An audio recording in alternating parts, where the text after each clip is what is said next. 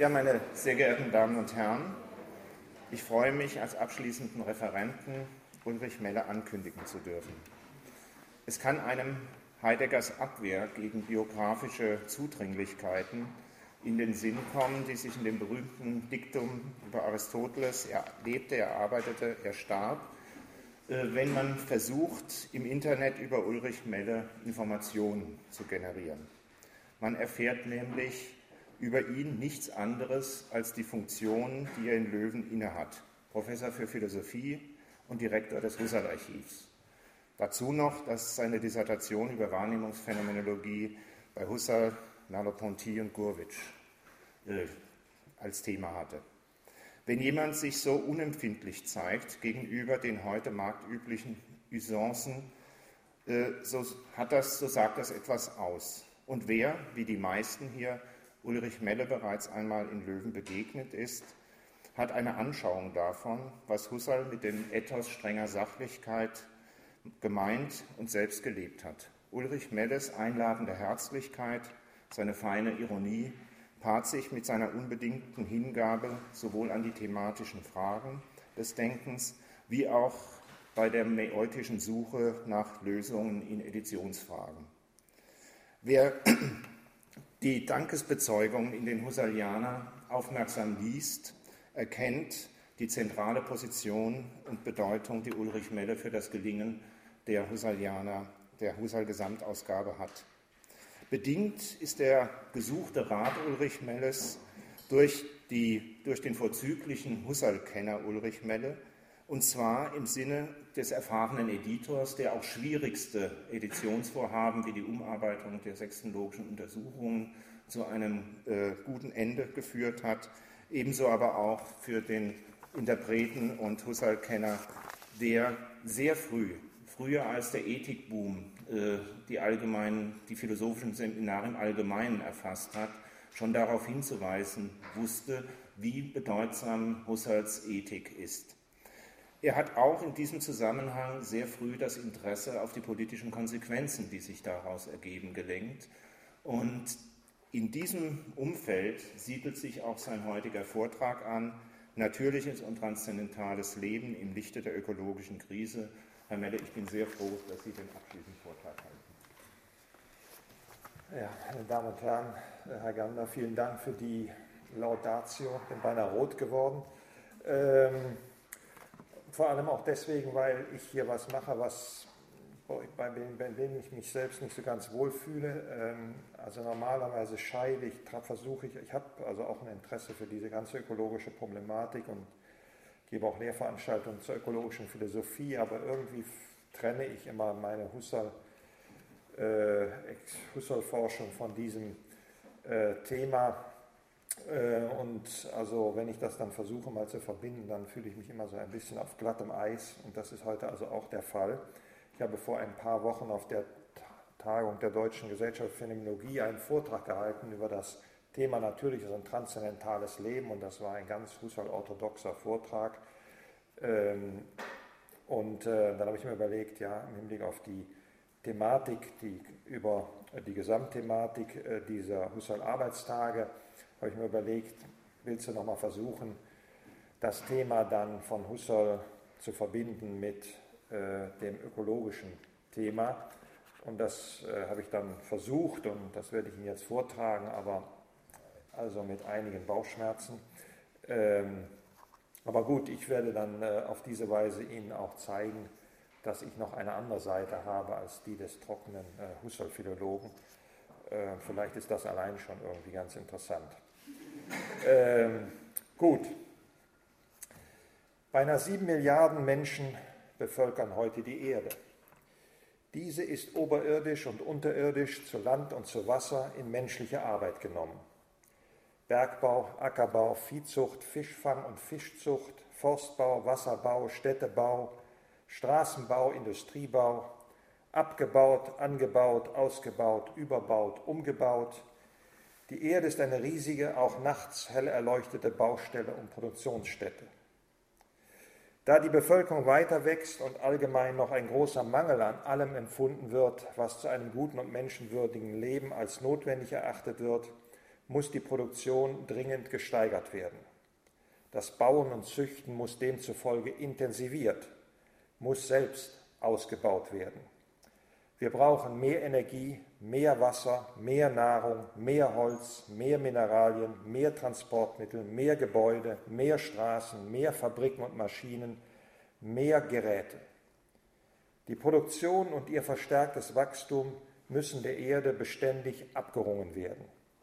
Ungeheuer ist die geistige und körperliche Kraftanstrengung sowie die Organisation der Arbeit, mit der die große Maschine der industriellen Produktion die Erde unter unsere menschlichen Zwecke beugt. Immer tiefer und immer umfassender dringen wir in die lebende und tote Materie, in die Energie- und Stoffströme ein.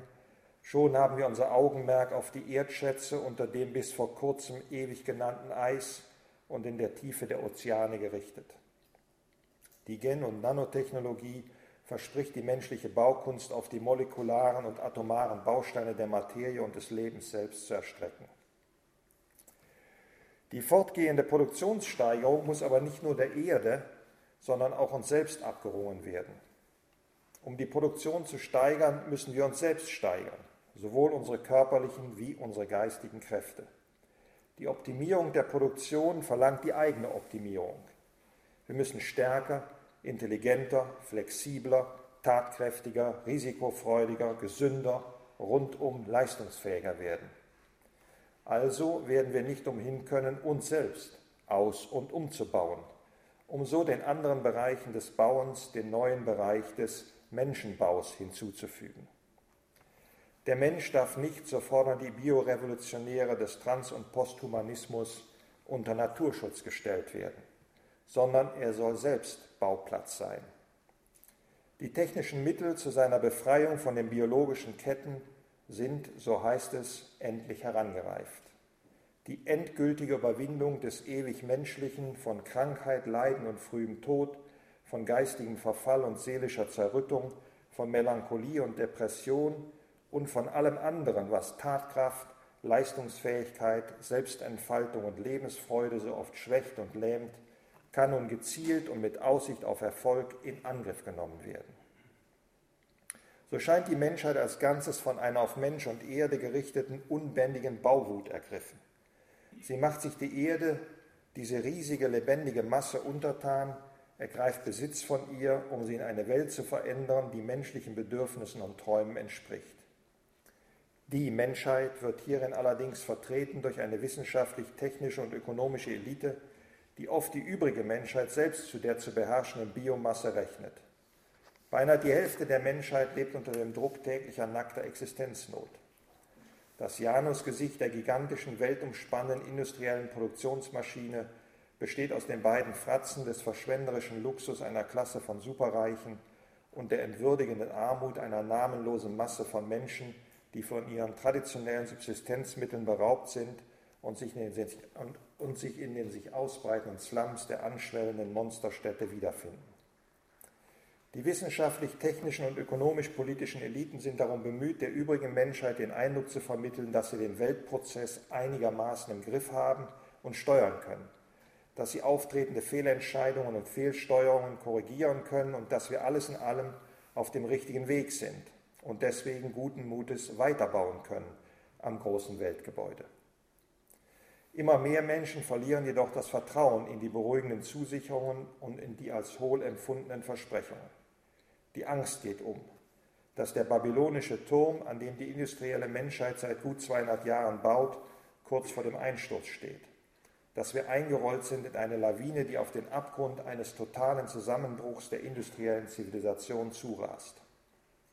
Auf dem Gipfelpunkt der höchsten Produktionsmacht werden wir, so scheint es, konfrontiert mit unserer völligen Ohnmacht, um den sozialen und ökologischen Verfallsprozessen wirksam zu begegnen.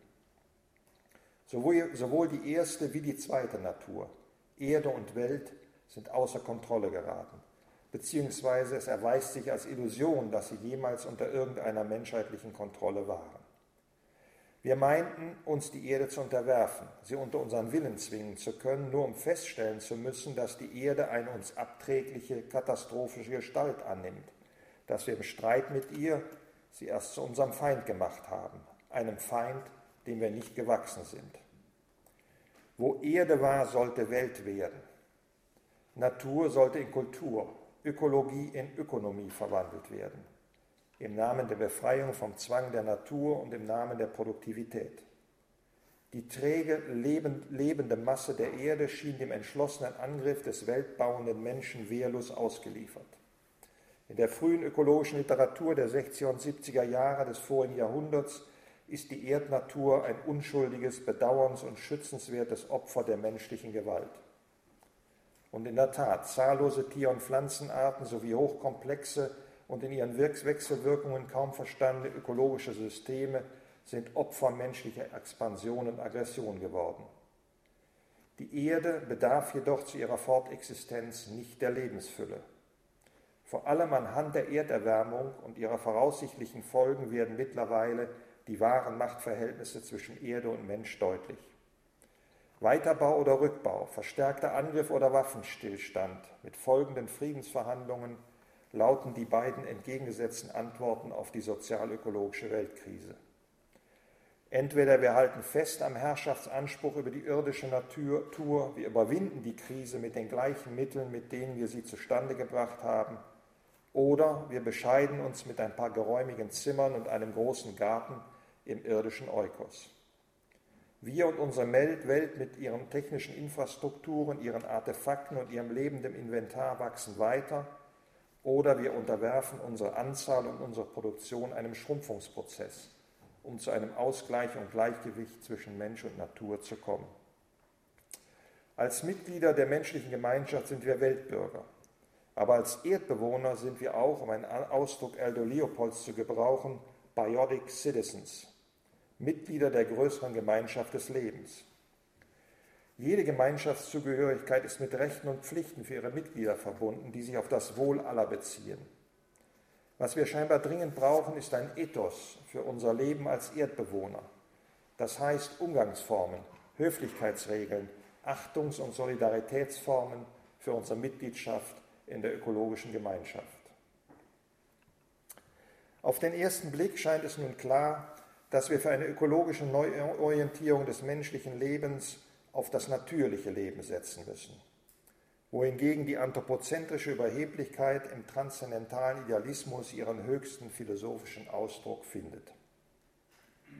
Aber Husserls Begriff des natürlichen Lebens hat natürlich nichts zu tun mit dem Ideal einer naturnahen und naturverbundenen Lebensweise.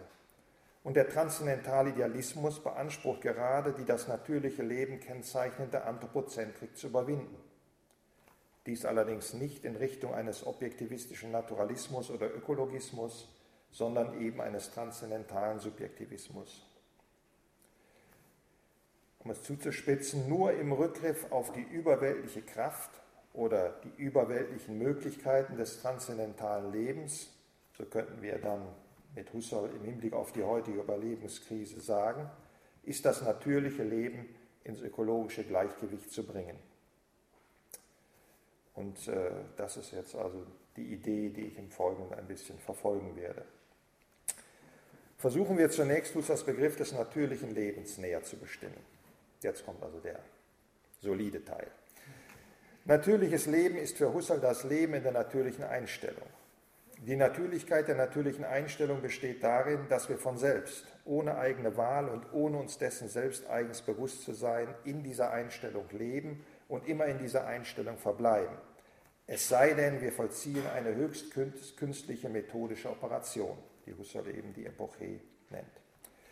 Nur durch den Vollzug dieser Operation werden wir uns demnach überhaupt dessen bewusst, dass, wir unser, dass sich unser gesamtes Leben einstellungsrelativ vollzogen hat.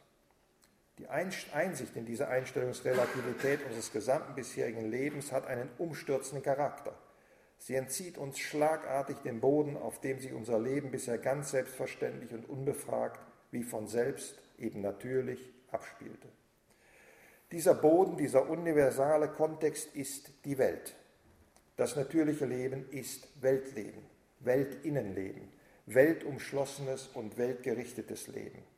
Wir sind, wie Husserl sich so schön ausdrückt, Weltkinder. Wenn wir geboren werden, kommen wir zur Welt. Auch vor der Geburt waren wir als Embryo schon in der Welt, aber wir sahen noch nicht das Licht der Welt. Wie wir mit der Geburt zur Welt kommen, so verlassen wir die Welt mit unserem Tod. Wir scheiden aus der Welt.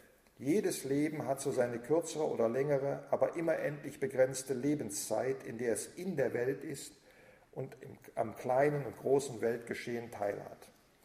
Durch Fortpflanzung sorgt es dafür, dass neues Leben entsteht, dass während das Einzelleben vergeht, das Leben der Familie, des Volkes, der Menschheit sich fortsetzt und dass die Weltgeschichte nicht abbricht. Seit Hunderttausenden von Jahren kommen Menschen zur und in die Welt, wachsen in die Welt, die sie bei ihrer Geburt vorfinden, hinein, setzen sich mit dieser Welt auseinander, erhalten sich eine Zeit lang in dieser Welt, zeugen neues Leben in der Welt und treten endlich ab von der Weltbühne, verschwinden für immer aus der Welt. Wir sind Weltkinder. Wie die leiblichen Eltern, so ist auch die Welt älter als wir selbst. Wie die Eltern hinsichtlich ihrer Kinder, so bestimmt die Welt die Parameter unserer Existenz. Und die Welt ist der Spielplatz, auf dem das nicht immer gerade heitere Spiel des Lebens gespielt wird. Vom Augenblick an, in dem wir das Licht der Welt erblicken, leben wir in die Welt hinein. Zunächst ausschließlich instinktiv, in noch undifferenzierter Einheit mit der umgebenden Welt, dann in einem langen leiblich-seelisch-geistigen Entwicklungsprozess durch verschiedene Stadia der Kindheit und Jugend erreichen wir das Erwachsenenalter. Im normalen Lebensvollzug ist die menschliche Person im Zustand der Wachheit nicht notwendig der höchsten Wachheit, mit irgendetwas beschäftigt. Sie tut etwas, sie bearbeitet zum Beispiel etwas, sie bespricht etwas mit jemandem, sie untersucht etwas, sie entwirft und plant etwas, sie kümmert sich um etwas oder jemand, sie macht sich Sorgen über etwas. Ihre vielfältige Aktivität, sei es konkret praktische, sei es rein geistige, wird bestimmt und motiviert durch ihre Bedürfnisse, Neigungen, Interessen, Projekte, auch Verpflichtungen, die sie eingegangen ist. Vor allem aber auch gesellschaftliche Zwänge, Funktionen und Rollen. Dabei sieht jeder sich formal vor dieselbe Aufgabe gestellt, das ihm gegebene Leben zu meistern, es zu erhalten und ihm eine zumindest erträgliche, besser aber eine befriedigende, zuhöchst eine erfüllende und beseligende Form zu geben. Dieses alles spielt sich ab in der Welt. Das Leben im benannten Sinne zu meistern bedeutet in eins die Welt zu meistern sich in der Welt zu halten und zu behaupten, in Auseinandersetzung mit den weltlichen Widerständen und Widerborstigkeiten, den Herausforderungen und Schicksalsschlägen, dem Misslingen von Projekten, den Verlockungen und Verführungen. Die Welt fügt sich nämlich nicht ohne weiteres unseren Wünschen und Hoffnungen dass wir uns in unserem Weltwachleben immer und zu jeder Zeit auf dem Weltboden befinden, in die Welt hineinleben und uns als in der Welt befindlich wissen, hat seinen Grund in dem unaufhörlichen, unser ganzes Wachleben durchziehenden und all unser Tun und Lassen fundierenden Strom der leiblich-sinnlichen Erfahrung. Der Schlaf unterbricht diesen Strom zeitweilig, aber mit dem Erwachen und nach einer manchmal kurzfristigen Phase der Orientierungslosigkeit, wo bin ich, bin ich wach oder träume ich noch, wird der im Schlaf fallen gelassene Faden des kontinuierlichen Erfahrungslebens problemlos wieder aufgenommen und fortgesponnen. Durch diesen Erfahrungsstrom, durch unser leibliches Empfinden und unsere sinnlichen Wahrnehmungen sind wir in der Welt verankert, verklebt mit ihr. Wir können uns mit unseren Gedanken in von der konkreten Welt weit entfernte abstrakte Sphären, zum Beispiel der Mathematik, begeben. Am Rande des Bewusstseins spüren wir die Kleider an unserem Leib, den Druck unseres Leibes auf dem Stuhl, die Füße, der Füße auf dem Boden. Wir hören im Hintergrund die Geräusche des Hauses und der Straße, wie wir, wie wir, wenn wir die Augen nicht gerade schließen, auch eine Ansicht unserer unmittelbaren Umgebung haben. Das Licht der Welt zu erblicken heißt somit nichts anderes als anfangen wahrzunehmen und leiblich sinnlich zu erfahren. Und der Tod unterscheidet sich vom Schlaf darin, dass der Abbruch des Erfahrungsstroms keine nur zeitweilige Unterbrechung, sondern endgültig ist. Getragen von diesem Erfahrungsstrom leben wir in die Welt hinein. Die Welt ist demnach ein umfassendes, enthaltendes, ein offener Raum, ein Horizont, und zwar der allumfassende Horizont allen Seins und Geschehens, ein Aus dem und ein In hinein. Die Welt ist auch ein offener Zeitraum, dessen Anfang und Ende unvordenklich und unnachdenklich ist. Sie war immer schon, Sie ging immer voraus. Wir sind immer zu ihr und auf sie gekommen und sie geht weiter, wenn unser Erfahrungsstrom endgültig versiegt. Die Welt ist unendlich und unerschöpflich in ihrem Reichtum an Gegenständen und Ereignissen. Sie ist uralt und doch immer neu. Als Weltkinder gehören wir auch zur großen Familie der Welt. Wir haben unseren Platz in der Welt, von dem aus wir einen bestimmten Weltausschnitt bewohnen, unsere Heimwelt, von der aus wir im Laufe unseres Lebens auch fremde Welten kennenlernen. Am Anfang noch ein instinktiv, in der Folge mit wachsendem Bewusstsein wecken bestimmte Gegenstände und Ereignisse aus der Welt unsere Aufmerksamkeit und unser Interesse, um sich ihrer zu bemächtigen, um sie sich einzuverleiben, sie zu gebrauchen, zu bearbeiten oder auch nur um sie zu betrachten und zu erforschen. Oder sie erwecken unser Erstaunen und unsere Bewunderung. Oft ziehen uns die Gegenstände und Ereignisse an und wecken unser Interesse als zuvor schon hintergründig erfahrene Gegenstände und Ereignisse. Gegenstände und Ereignisse können aber auch völlig unerwartet, wie aus dem Nichts auftauchend, in unser Bewusstsein, in unseren Erfahrungsraum einbrechen, uns dabei erschrecken, erschüttern oder niederschlagen. Wir verhalten uns zu den wie auch immer erfahrenen Gegenständen und Ereignissen, die uns affizieren und auf irgendeine Weise und in irgendeiner Hinsicht unser Interesse wecken. Wir richten uns bemerkend und aufmerkend auf sie, wir betrachten sie näher, bestimmen ihre Eigenschaften und fassen sie unter Begriffe, wir bringen sie in Beziehung zu anderen Gegenständen und Ereignissen etc. Unseren Bedürfnissen, Interessen und Aufgaben entsprechend bewerten wir die uns affizierenden Gegenstände und Ereignisse hinsichtlich ihrer Nützlichkeit und Brauchbarkeit, auch hinsichtlich ihrer Gefälligkeit und Schönheit. Aufgrund unserer Kenntnisse, unserer Bewertungen der Gegenstände und Ereignisse nehmen wir sie dann in Arbeit, gebrauchen und verbrauchen sie, bearbeiten sie auf vielfältige Weise, versuchen die Ereignisse zu beeinflussen. Im Laufe der menschheitlichen Geschichte hat der Mensch durch seine unaufhörliche Beschäftigung mit den Gegenständen und Ereignissen der Welt dieser Welt in zunehmendem Maße einen menschlichen Stempel aufgedrückt.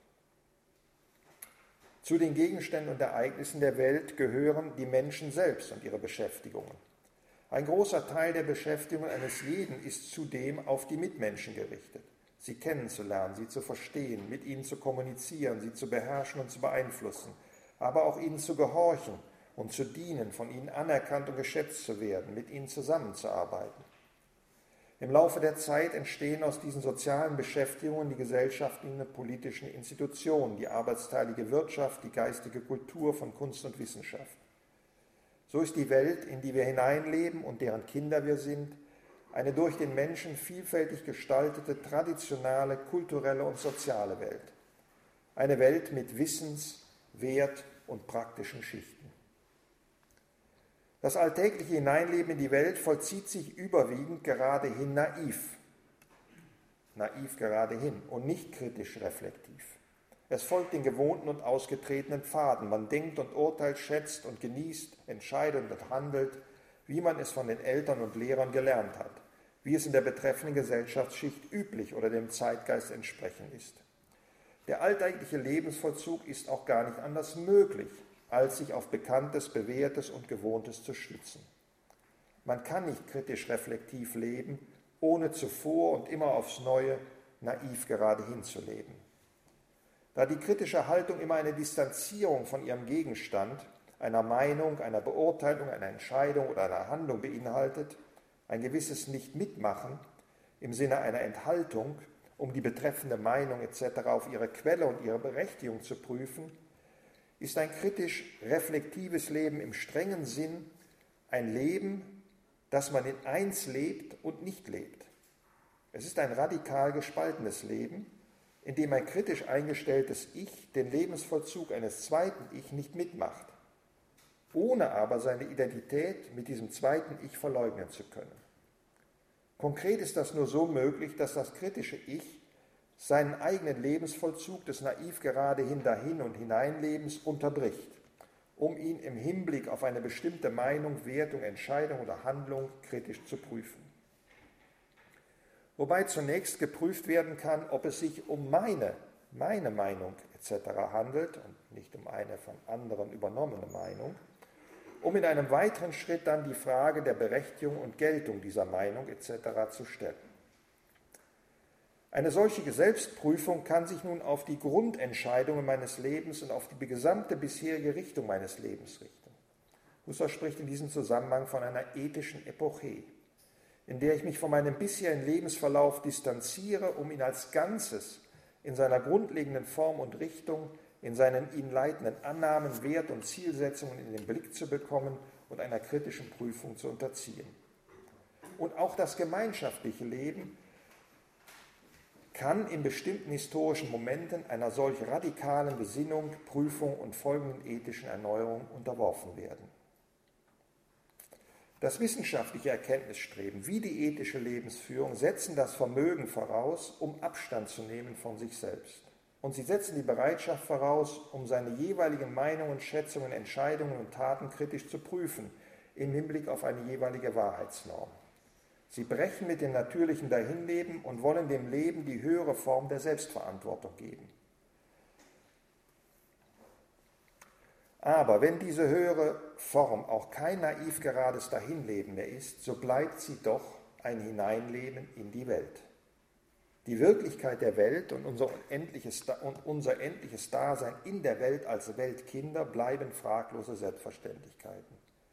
Sie sind, so scheint es, nichts, was überhaupt Gegenstand einer kritischen Befragung sein könnte, da sie nicht den Charakter eines Erkenntnisanspruchs oder gar einer Entscheidung haben. Sie sind der absolute Boden, der all unserem Denken, Werten, Wollen und Handeln vorausgeht und davon unabhängig ist. Gleichwohl gibt es im natürlichen Leben bereits bestimmte Formen der Befragung der Wirklichkeit der Welt. Im Rahmen des Erkenntnisstrebens ist dies vor allem die Frage nach dem Anfang und Ursprung der Welt sowie ihrem Ende. Im Rahmen des ethischen Strebens ist dies die Frage nach einem dem Weltgeschehen immanenten Sinn, an dem das menschliche und menschheitliche Leben teilhat. In den spiritualistischen, religiös-metaphysischen Systemen führen diese Fragen zur Annahme eines geistigen Weltgrundes und somit zu einer mehr oder weniger radikalen Entabsolutierung der Welt, was auch eine gewisse Entweltlichung unser Selbst einschließt. Wir sind nun nicht mehr nur Weltkinder, sondern auch, ein Ausdruck Husserls auch, Gotteskinder. Wir haben eine zweite Heimat, die unsere eigene Heim, eigentliche Heimat ist und so weiter. Bei Husserl jedoch vollzieht sich die radikale Überschreitung des natürlichen Lebens durch die umstürzende Einsicht in den Setzungscharakter der Weltgewissheit. Unser Hineinleben in die Welt wird, wie wir gesehen haben, getragen durch den leiblich-sinnlichen Erfahrungsstrom, in dem wir Gegenstände und Geschehnisse in synthetisch vereinheitlichten Erscheinungsmannigfaltigkeiten erfahren und zwar mit jeweils offenen raumzeitlichen Horizonten für weitere Erfahrungen, sei es desselben bereits erfahrenen Gegenstands, sei es neuer Gegenstände. Das Sein der Gegenstände ist Sein auf Bewährung, sich ausweisend in den Erscheinungsmannigfaltigkeiten, in Wiedererkennungen und neuen Erfahrungen, in erinnerten Erfahrungen, die mit gegenwärtigen Erfahrungen in eine Synthesis der Identifizierung gebracht, die vergangene und gegenwärtige Wirklichkeit des Gegenstands ausweisen.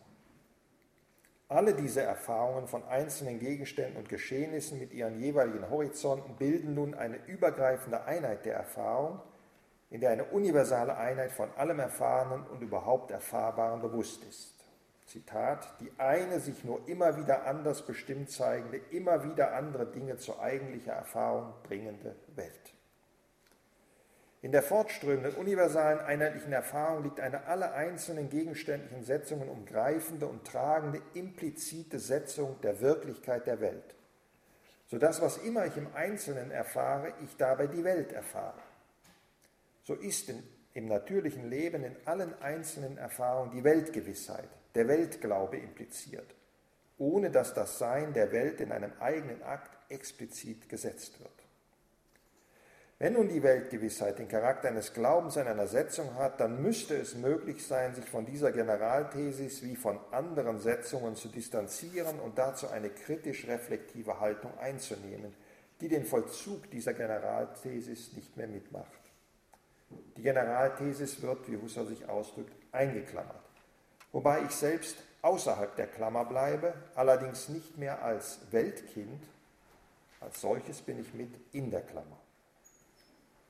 Warum aber soll ich mich vom Weltglauben kritisch distanzieren und ihn einklammern?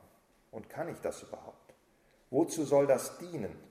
Und ist der Gedanke nicht eine verstiegene Verrücktheit, dass ich mich selbst aus der Welt katapultieren kann durch die Außergeltungssetzung dieser angeblichen Generalthesis?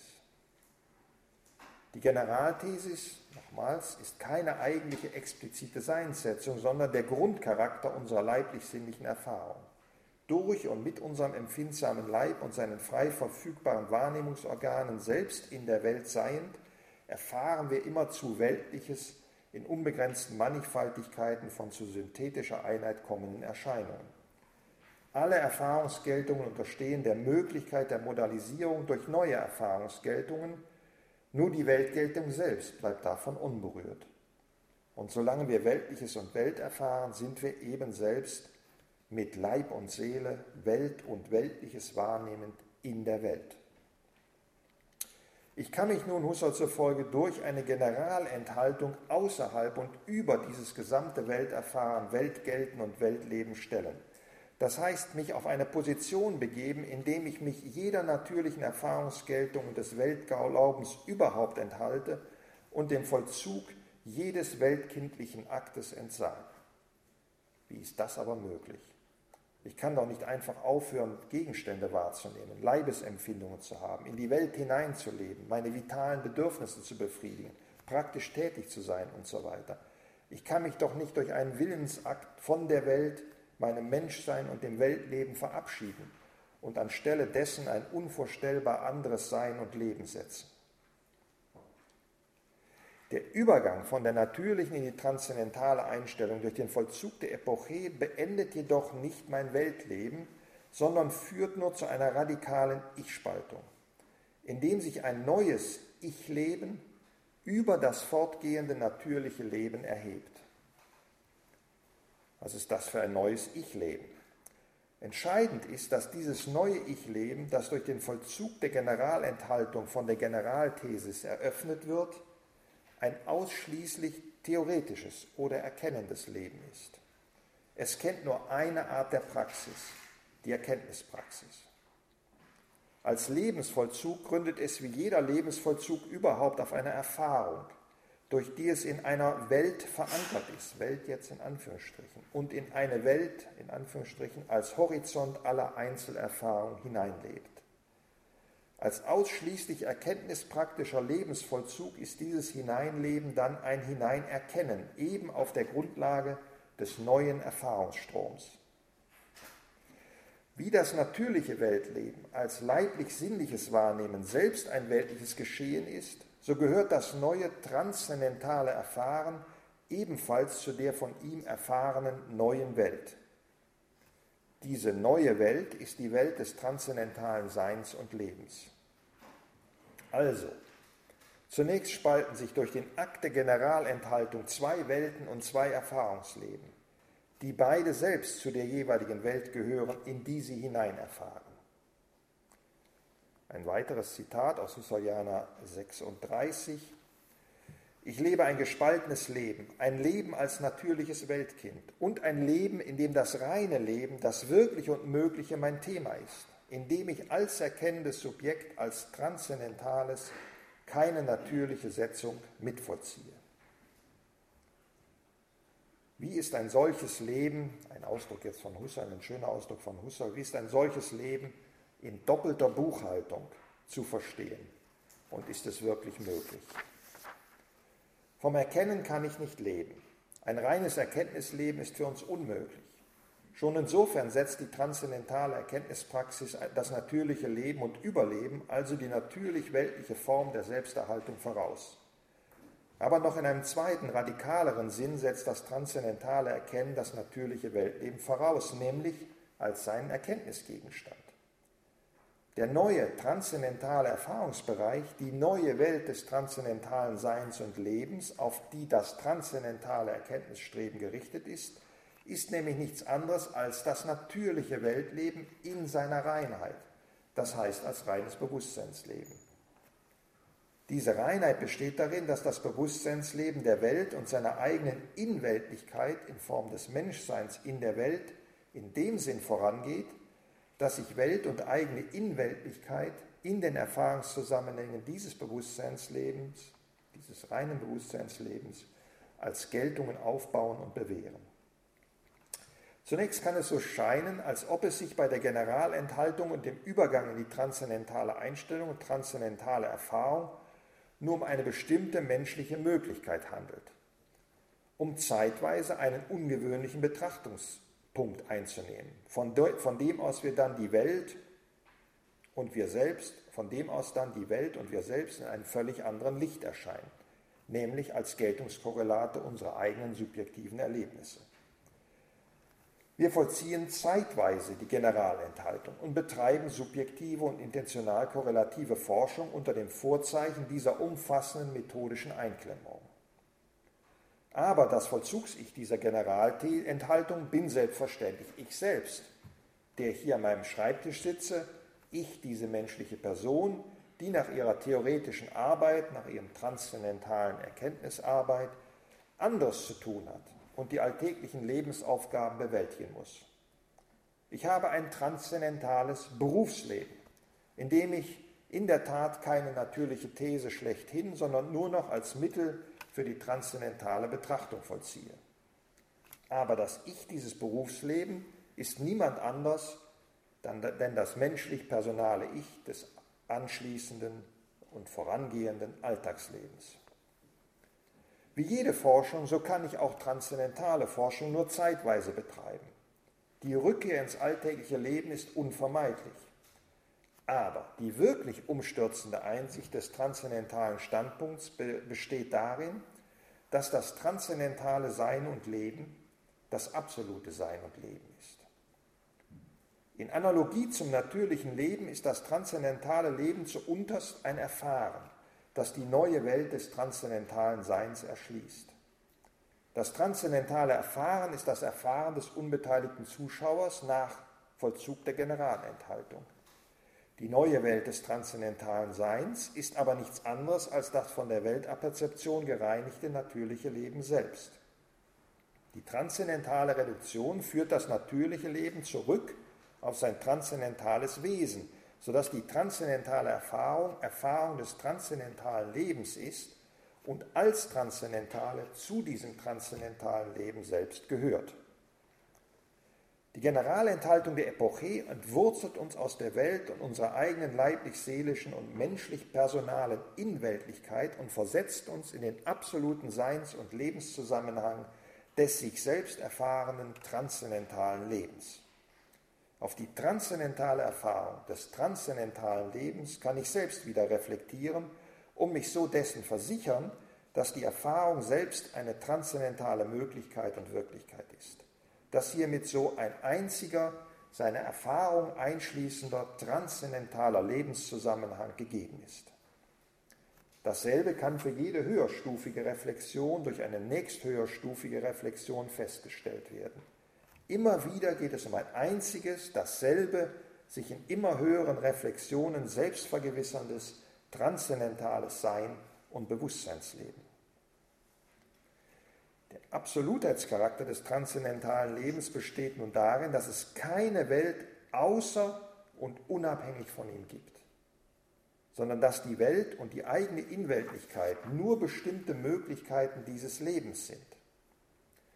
Zitiere nochmal aus Husserliana 36, was der Idealismus, der Transzendentalidealismus herausstellt, ist, dass Seiendes als objektives, reales nur denkbar ist in einem transzendental subjektiven Leben, nämlich in Bezug auf Ich-Pole und eine gesetzmäßige Struktur ihres Lebens. Zitat Ende. Das transzendentale Leben ist keine zweite, keine Überwelt neben der ersten natürlichen Welt. Es ist auch kein die natürliche Welt ergänzendes Weltstück, so wie die Welt natürlich auch nicht im Bewusstsein ist wie in einem Behälter. Die gewöhnlichen Verhältnisse des volumetrischen Enthaltenseins oder von Teil und Ganzem sind nicht auf das Verhältnis von Welt und transzendentalem Bewusstsein anwendbar. Das Sein der Welt wird auch nicht in Frage gestellt, aber es wird eben seines Absolutheitscharakters beraubt. Die Welt ist nicht mehr das letzte Wort der Horizont aller Horizonte, sondern, nochmal Zitat, was ich natürlicherweise als Welt habe, ist in Wahrheit gar nichts anderes als transzendentales Gebilde. Zitat Ende. Mit der umstürzenden Einsicht in die Absolutheit des transzendentalen Seins und Lebens und der transzendentalen Idealität der Welt verliert die Generalenthaltung den Charakter einer nur zeitweisen Berufseinstellung, die keinen weiteren Einfluss auf das natürliche Leben hat. Nach dieser Einsicht gibt es keine Rückkehr mehr in die natürliche Einstellung als der unbewussten Verabsolutierung der Welt. Zitat, die naive Verabsolutierung der Welt ist endgültig aufgegeben. Und wenn ich geradehin über Weltliches urteile und mich wie immer theoretisch und praktisch in der Welt betätige, hat die Welt aufgehört für mich absolut zu gelten und absolute thematische Sphäre zu sein. Zitat Ende. Der letzte Teil, die Anwendung auf das Problem. Was bedeutet das aber konkret für mein theoretisches und praktisches Weltleben? Mein Weltleben hört nicht auf mit der Einsicht in die transzendentale Idealität der Welt. Ich lebe weiter in sie hinein. Als Wissenschaftler erforsche ich weiter weltlich Seines eines bestimmten Seinsbereichs, der Natur in ihren verschiedenen Seinsschichten, der Gesellschaft, der Geschichte etc. Im Personen, personalen Leben bin ich weiter gerichtet auf die Möglichkeiten eines befriedigenden Daseins in der Welt. Ich besinne mich auf meine menschlich-personalen Vermögen und auf meine ethische Bestimmung, auf meinen Platz, auf meine Aufgabe in der Welt. Ich kämpfe mit den Widerständen der Welt. Was bedeutet es für das natürliche Weltleben, seiner tiefen Identität mit dem transzendentalen Leben eingedenk zu sein? Und in welchem Sinn soll in der heutigen Weltkrise aus dem transzendentalen Sein das Rettende wachsen können?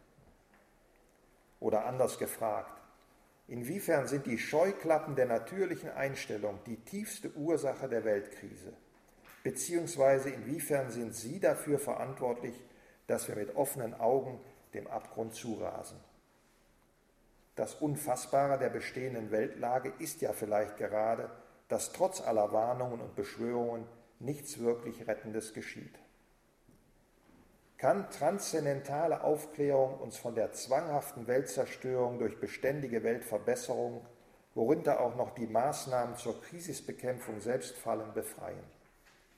Muss die rettende Initiative in einem tieferen Bewusstseinsraum entstehen als dem des natürlichen Weltbewusstseins.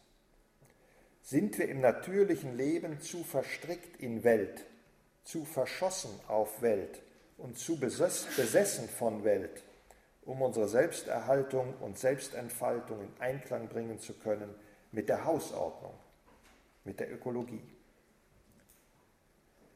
Es kann jedoch bereits in der natürlichen Einstellung zur Überwindung eines naiven Objektivismus kommen. Schon in der natürlichen Einstellung können wir zur Einsicht gelangen, dass wir die Welt immer nur unter unserer eigenen menschlichen Perspektive kennen.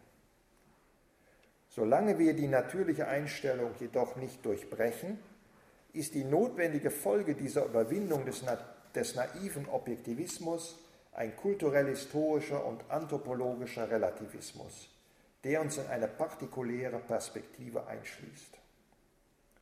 Und dann bekommt man eben den Streit zwischen diesen partikulären Perspektiven, für den es keine Lösung gibt. Die Welt ist dann immer unsere Welt, die Welt so wie wir sie sehen und auffassen, bewerten und bearbeiten, wobei wir selbst Teil dieser Welt sind. Die transzendentale Reduktion ist der einzig mögliche Ausweg aus dem Spiegelkabinett des partikulären Perspektivismus, das klingt jetzt sehr dogmatisch, das ist natürlich von Husserl gesprochen, da dadurch die höhere Objektivität der transzendentalen Erkenntnis eröffnet wird. Was das theoretische Erkenntnisstreben betrifft, so ist sich der transzendental aufgeklärte Wissenschaftler dessen bewusst, dass seine positiv-wissenschaftliche Erkenntnis ihre endgültige Interpretation, Begründung und Stellung im systematischen Zusammenhang des Wissens erst durch die transzendentale Phänomenologie erhält. Ein transzendental aufgeklärter Wissenschaftler kann in seinem Selbstverständnis eigentlich keine positive Wissenschaft im üblichen Sinn mehr betreiben insofern diese das An sich Sein ihrer Erkenntnisgegenstände voraussetzt. Er kann nach keiner objektiven Erkenntnis im üblichen Sinn mehr streben, sondern muss seine Forschung fortan als eine spezialwissenschaftliche Untersuchung eines Teilbereichs im Feld des transzendentalen Seins begreifen, und zwar genauer eines Teilbereichs des neumatischen Korrelats des transzendentalen Bewusstseinslebens.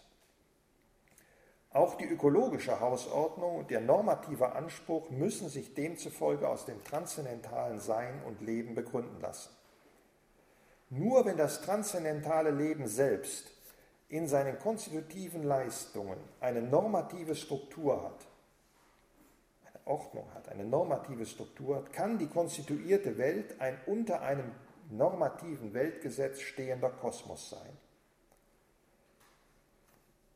Im transzendentalen Leben waltet Husserl zufolge ein Vernunftstreben, ein absoluter Wille, der auf die endgültige Überwindung aller Formen von Irrationalität, von Unwahrheit, von Blindheit, von Unaufgeklärtheit und dem sich daraus ergebenden destruktiven Verhalten zielt.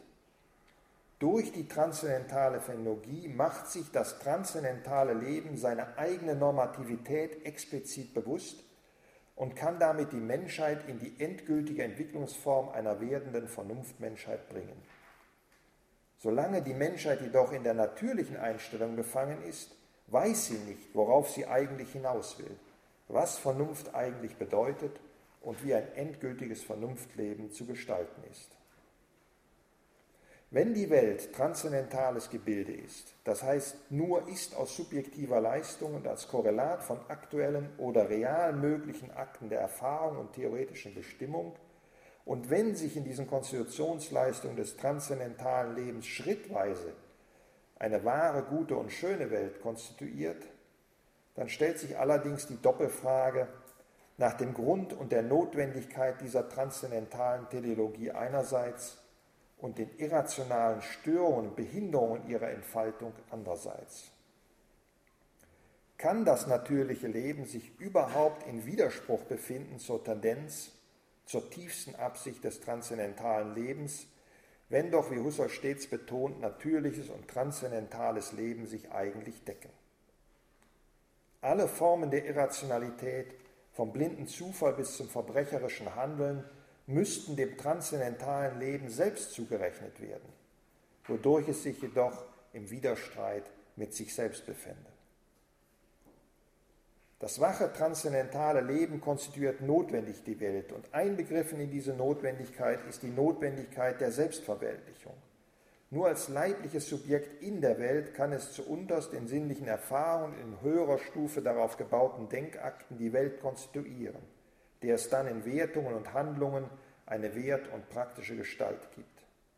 Vor, nach und unabhängig von dieser Selbstverweltlichung besteht für Husserl das transzendentale Leben nur als schlafende und unbewusste Monade. Das scheint nun aber jede Möglichkeit auszuschließen, um im Rückgriff auf das transzendentale Leben das problematisch gewordene Verhältnis von Mensch und Welt bzw. Natur zu normieren und dieser Norm entsprechend umzugestalten.